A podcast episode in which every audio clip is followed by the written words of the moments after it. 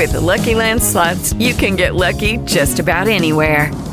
This is your captain speaking. Uh, we've got clear runway and the weather's fine, but we're just going to circle up here a while and uh, get lucky. No, no, nothing like that. It's just these cash prizes add up quick. So I suggest you sit back, keep your tray table upright, and start getting lucky. Play for free at LuckyLandSlots.com. Are you feeling lucky? No purchase necessary. Void where prohibited by law. 18 plus terms and conditions apply. See website for details. Al cierre, con Andrés Mompotes. Bienvenidos a otro episodio de Al cierre. Hoy es viernes 15 de diciembre del 2017. Andrés Mompotes estará con ustedes la próxima semana. Hoy analizaremos los siguientes temas. La posibilidad de que España no juegue el próximo Mundial de Fútbol. Los Simpson y sus predicciones. ¿Y cuáles son las películas que usted puede esperar para el próximo año? Bienvenidos. Lo más leído. En lo más leído vamos a analizar el tema de la selección de España y la posibilidad de que no juegue el Mundial de Rusia 2018. Jenny Gámez es la editora de Fútbol Red y es la persona que le ha hecho seguimiento a este tema. Jenny, ¿qué tan cierto es que España no vaya a jugar el Mundial? Mm, bueno, pues eh, realmente no es que sea una posibilidad muy cierta según los funcionarios eh, de la Federación Española de Fútbol. Lo que ellos explican es que lo, que lo que ha pasado es que ha llegado una carta de la FIFA en la que ellos expresan su preocupación por una presunta injerencia del Estado en las decisiones de la Federación Española.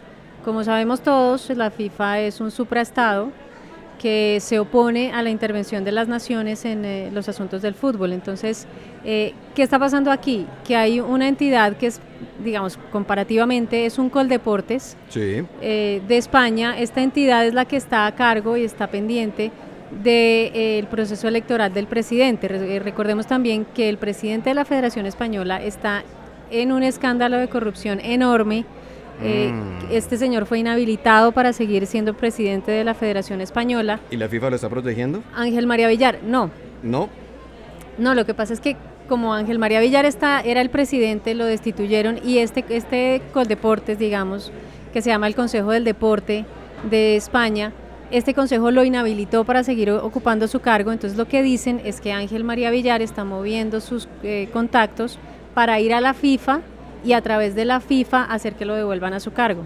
Y la FIFA le está Entonces- comprando el juego a Villar. No es que le estén comprando el juego, lo que pasa es que les molesta que hay un consejo del, del Estado, una entidad del Estado metida en el problema del fútbol. ¿Esto quiere decir que la FIFA es más poderosa que cualquier estado sobre el planeta? Esto es un supraestado, ellos no permiten, de hecho ya a varias eh, selecciones o a varias federaciones las han desafiliado y las sacan de las competencias. Bueno, Pasó y- con Kuwait, por ¿Y ejemplo. qué pasa si España se envalentona, digo el Estado español, y dice Sí. no, esto es un asunto español, y la FIFA procede, sacan a España del Mundial? Y no ¿Qué puede pasa- jugar ninguno de los torneos avalados por la FIFA. Pero ¿qué Eso es lo pasa- que pasa, estaría fuera del Mundial de Rusia. ¿Y qué pasaría con ese cupo? No, es que no es, eso no es muy probable. La verdad es que yo, yo, yo no creo que eso vaya a pasar. Yo creo que efectivamente es lo que está diciendo la Federación. Están pidiendo información sobre lo que está pasando eh, con este Consejo del Deporte, sobre, sobre la injerencia y sobre el papel que tienen ellos en las elecciones internas de la Federación Española. O sea, lo que están haciendo es mostrándose los dientes Sí, para que cada que quien sí. respete los límites de, de su competencia. Yo pienso que sí, me parece que lo tiene que hacer el Estado de España, pues porque es que lo obliga la ley a estar pendiente de que se cumplan sus estatutos, de que la Federación de Fútbol se comporte como cualquier federación deportiva del país, es, es lo normal como acá. Es igual, aquí un equipo de fútbol no puede ir a la FIFA a resolver nada. Aquí el que regula es con deportes, igual. Ok. Entonces, eh, eh, el tema es ese, que, que están es pidiendo información. Lo que dice el presidente actual de la federación es que mandaron una carta expresando su preocupación y pidiendo información de qué es lo que va a pasar. Habrá una reunión entre el ministro de Educación, que es el que está, digamos, la entidad depende del Ministerio de, de Educación, entre el señor Infantino y el presidente de la Federación de España, y ahí van a aclarar, pero yo creo que el asunto va a quedar ahí.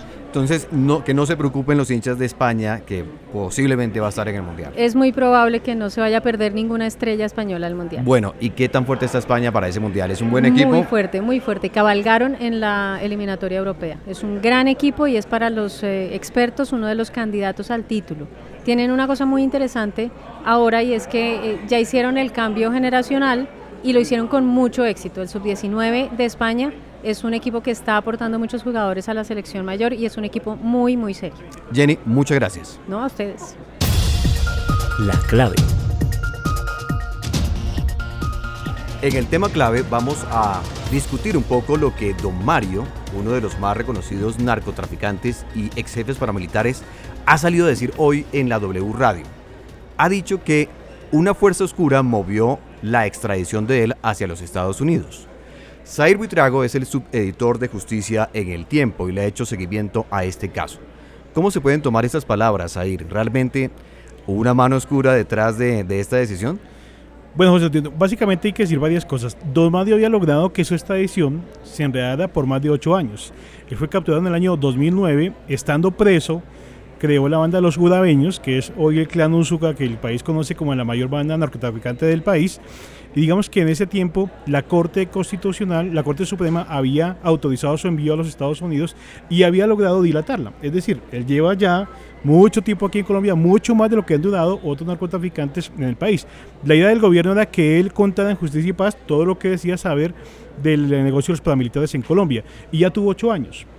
O sea que digamos que ya tuvo su tiempo para hacerlo, lo ha venido haciendo en el país, dice que todavía le faltan cerca de 2.000 personas por reconocer o 2.000 hechos por, Eso por le iba a reconocer. que si realmente en esos ocho años colaboró un 100% y si no es un despropósito mandarlo a Estados Unidos sin haber identificado cerca de 2.000 víctimas que él dice le falta por reconocer. Pues básicamente el argumento mono es que él puede seguir su colaboración desde Estados Unidos. Otros paramilitares que fueron extraditados por el gobierno Uribe, de hecho como Salvatore Mancuso, siguen en justicia y paz hoy, a pesar de estar en Estados Unidos, y básicamente están en las diligencias por videoconferencia. Así que don Mario, digamos que hoy, si tiene la voluntad, como lo está diciendo, de colaborar, de resarcir, de decir la verdad, lo puede seguir haciendo, pero no desde una celda en Colombia, sino desde una celda en los Estados Ahora, me Unidos. pongo en los zapatos o como de abogado del diablo. ¿Para qué enviar a don Mario a los Estados Unidos si está colaborando acá? O sea, ¿quién le incomoda a don Mario?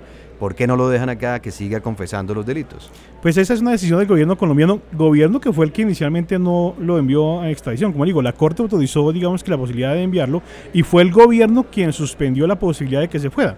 Así las cosas, el mismo gobierno mono, como decidió en su momento no mandarlo, esta vez decidió que ya era el momento de que Don Mario se vaya del país y, y enfrente los cargos que tiene por narcotráfico en ese país. Insisto, él puede seguir en justicia y paz, puede hacer, seguir, inclusive será condenado y recibir la pena alternativa de los ocho años, pero colaborando desde Estados Unidos. Ahora, él mencionó a algunos políticos esta mañana, un gobernador, creo que el de el Guaviare. Sí. Eh, ¿Qué tan efectivas van a, ser, van a ser esas denuncias? ¿El Estado las va a investigar, la Fiscalía eh, Claro. particularmente? La Fiscalía de Justicia y Paz tendría la obligación de compulsar copias para investigar a quienes no son competencia de la Fiscalía, por ejemplo, si nombró algún tipo de embajador diplomático, algún tipo de expresidente de la República o cualquiera de estos personajes. Si es en esos casos, tendrá que compulsar las copias. Igual, toda eh, denuncia que sea, digamos que tiene que ser objeto de una investigación, seguramente la Fiscalía lo irá haciendo de aquí en adelante. Lo que pasa es que no es fácil, la cosa no es fácil, mano, porque son muchos años los que han pasado y es mucho lo que se ha hecho en Justicia y Paz. Zair, muchas gracias. Muy bien. La cifra. La cifra es 20, 20 años, porque hace dos décadas la serie de televisión Los Simpson hizo la predicción que 20th Century Fox iba a ser una división de The Walt Disney Company. Por eso hemos invitado a Richard, Richard Revelo. Hola, José Richard, ¿cómo estás?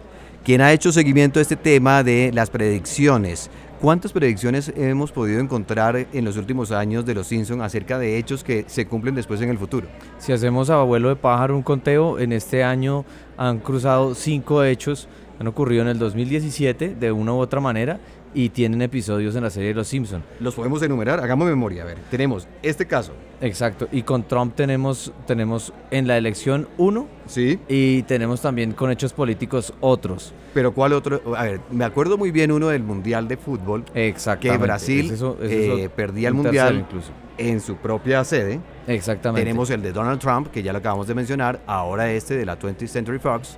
¿Y qué otros? También hay de escándalos en el arbitraje, precisamente hablando del tema futbolístico, donde hablan de- del tema de amaño de partidos y demás. ¿A qué se debe esta magia que tiene la serie de los Sim- Simpson de hacer predicciones y de comprobar cosas o eh, vaticinar o anticipar hechos que se ven después en el futuro. A la serie le ayudan dos cosas. La primera, que va muchos años emitiendo muchísimos capítulos y como es tan general, digamos, la temática de los Simpsons, tocan todos los temas de una u otra forma y eso les sirve para que logren anticiparse a muchas situaciones. Pero eh, creo yo sin duda lo que eh, es, digamos, la clave de, de, ese éxito a la hora de atinar lo que ocurre años después, es que tiene una visión muy mordaz de lo que ocurre sobre todo en el tema político y en el tema económico. Eh, siempre muestran un capitalismo muy salvaje eh, y con ese humor negro que muchas veces tienen, hacen esas sátiras. ¿Y hay algún eh, tipo de portal donde existe un listado de otras, otros factores o hechos que estén por comprobarse, algún listado de cosas que están por cumplirse que los seguidores de la serie puedan buscar, encontrar y seguir? Pues en YouTube hay muchas cosas, hay muchos youtubers de hecho que se dedican a hacer este tipo de, de- comparaciones y siempre están pendientes de qué cosas pueden eh, estar ocurriendo. Y hay personajes, por eso es tan célebre Trump, donde hace unos años parecía casi una caricatura que estuviera cerca al poder eh, y lo mencionaban muchas veces y pues ahora que llega la presidencia de Estados Unidos por eso se cruza mucho. Hay canales en YouTube, hay personas que están todo el tiempo subiendo capítulos o aparte de los capítulos de Los Simpson y ahí comienzan a hacer ese cruce eh, de situaciones. Richard, pues muchas gracias y lo invitaremos cuando otra de las predicciones de los Simpson se vuelva a cumplir. Así es, bueno, estaremos pendientes de que otras cosas ocurren por ahí. Lo que viene. Andrés Hoyos es conocido como el máster en la redacción de El Tiempo y es el hombre que más ve cine durante todos los 365 días del año. Pero bueno, no vamos a hablar del cine de este año, de este 2017, sino de las películas que vamos a ver el próximo año. Andrés, bienvenido máster. ¿Qué tenemos para el próximo año? Muchas gracias, Mono, porque también eres conocido como el Mono en la redacción. Eh, no, lo primero que quiero contarles es que pues con todo lo que se ha hablado ahora de Disney, de Fox y con Marvel, pues nada más empecemos con Marvel, precisamente ¿Qué con nos trae Marvel? Black Panther, Ajá. el primer superhéroe afroamericano Wow. con una historia contada en África y que sigue todo este universo de, de personajes que, se, que tienen superpoderes y que, y que pues tienen que salvar la humanidad o un país específicamente. Es una película que ha llamado mucho la atención precisamente por eso, porque muestra a un superhéroe afroamericano pues en toda su extensión dentro de un universo que ya es absolutamente ganador. Y en el tema de las sagas que Hollywood nos tiene muy acostumbrados a la primera, la segunda, la tercera, la quinta parte de muchas Sí. películas, ¿qué sagas vienen para el próximo año? ¿Sabe que hay una que se escapa un poco como de lo común, pero que tiene muchos seguidores y es La Noche del Demonio? Es una saga de terror que ya llega a su cuarta película, cuarta, cuarta película, y comenzó como una película pequeña, es del mismo director del Conjuro, James Wan, y llega la, a una nueva película, pues como siempre jugando con el tema de los fantasmas, con el tema de los temores paranormales, se ha llamado mucho la atención. Pero en la ciencia ficción hay algo que... ¿Qué tenemos en ciencia ficción? Aniquilación, que en este momento está pasando en una, por una situación compleja. Esa película posiblemente eh, llegue en salas limitadas porque mm, es con Natalie Portman y es, y es una historia acerca de extraterrestres y todo, pero en el primer testeo que hicieron de la película dijeron que era muy intelectual. Entonces el estudio está pensando a ver cómo la cómo la cambia, ¿La la, matiza un cambia un poquito? pero el director ya dijo, no quiero que me la cambien, sáquenla así, o si no me voy para alguna plataforma. Wow. Hay una también de, de Disney muy importante que es a Winkle in Time, una película de, digamos, fantasía y un poquito de ciencia ficción, y esa es con Oprah Winfrey y también es una película en un contexto de magia y, y muy interesante. Y creo que El Rey León también llega el próximo También, año, No puede ser. que es la película, no, me, no recuerdo, se me puede estar Confundiendo eh, un poquito confundiendo la un poquito, pero El Rey León es una de las que está ahí también Y bueno, en live action. Y a los que nos gusta llevar pañuelo y llorar eh, en el cine, ¿qué drama podemos estar esperando en las salas para el 2018? Yo no soy mucho de dramas, pero ah, me llama mucho la atención una que, que va a llegar ahorita, es Amor a Ciegas. Es un drama con acerca de un amor a ciegas. Creo que los dos protagonistas son ciegos y pues es un poco interesante cómo se desarrolla esa, esa situación. ¿Qué otra película hay? Colombianas. ¿Colombianas el- de cuál para el próximo año?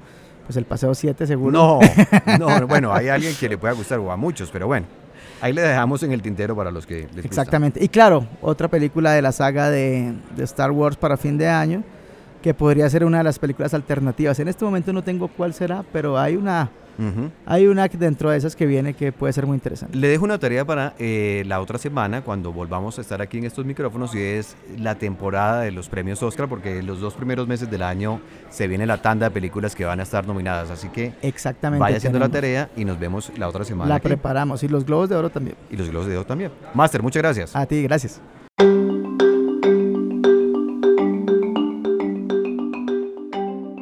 Así llegamos al cierre de un nuevo episodio de Al Cierre. Les deseamos un feliz fin de semana. Nos vemos el lunes. Hasta pronto.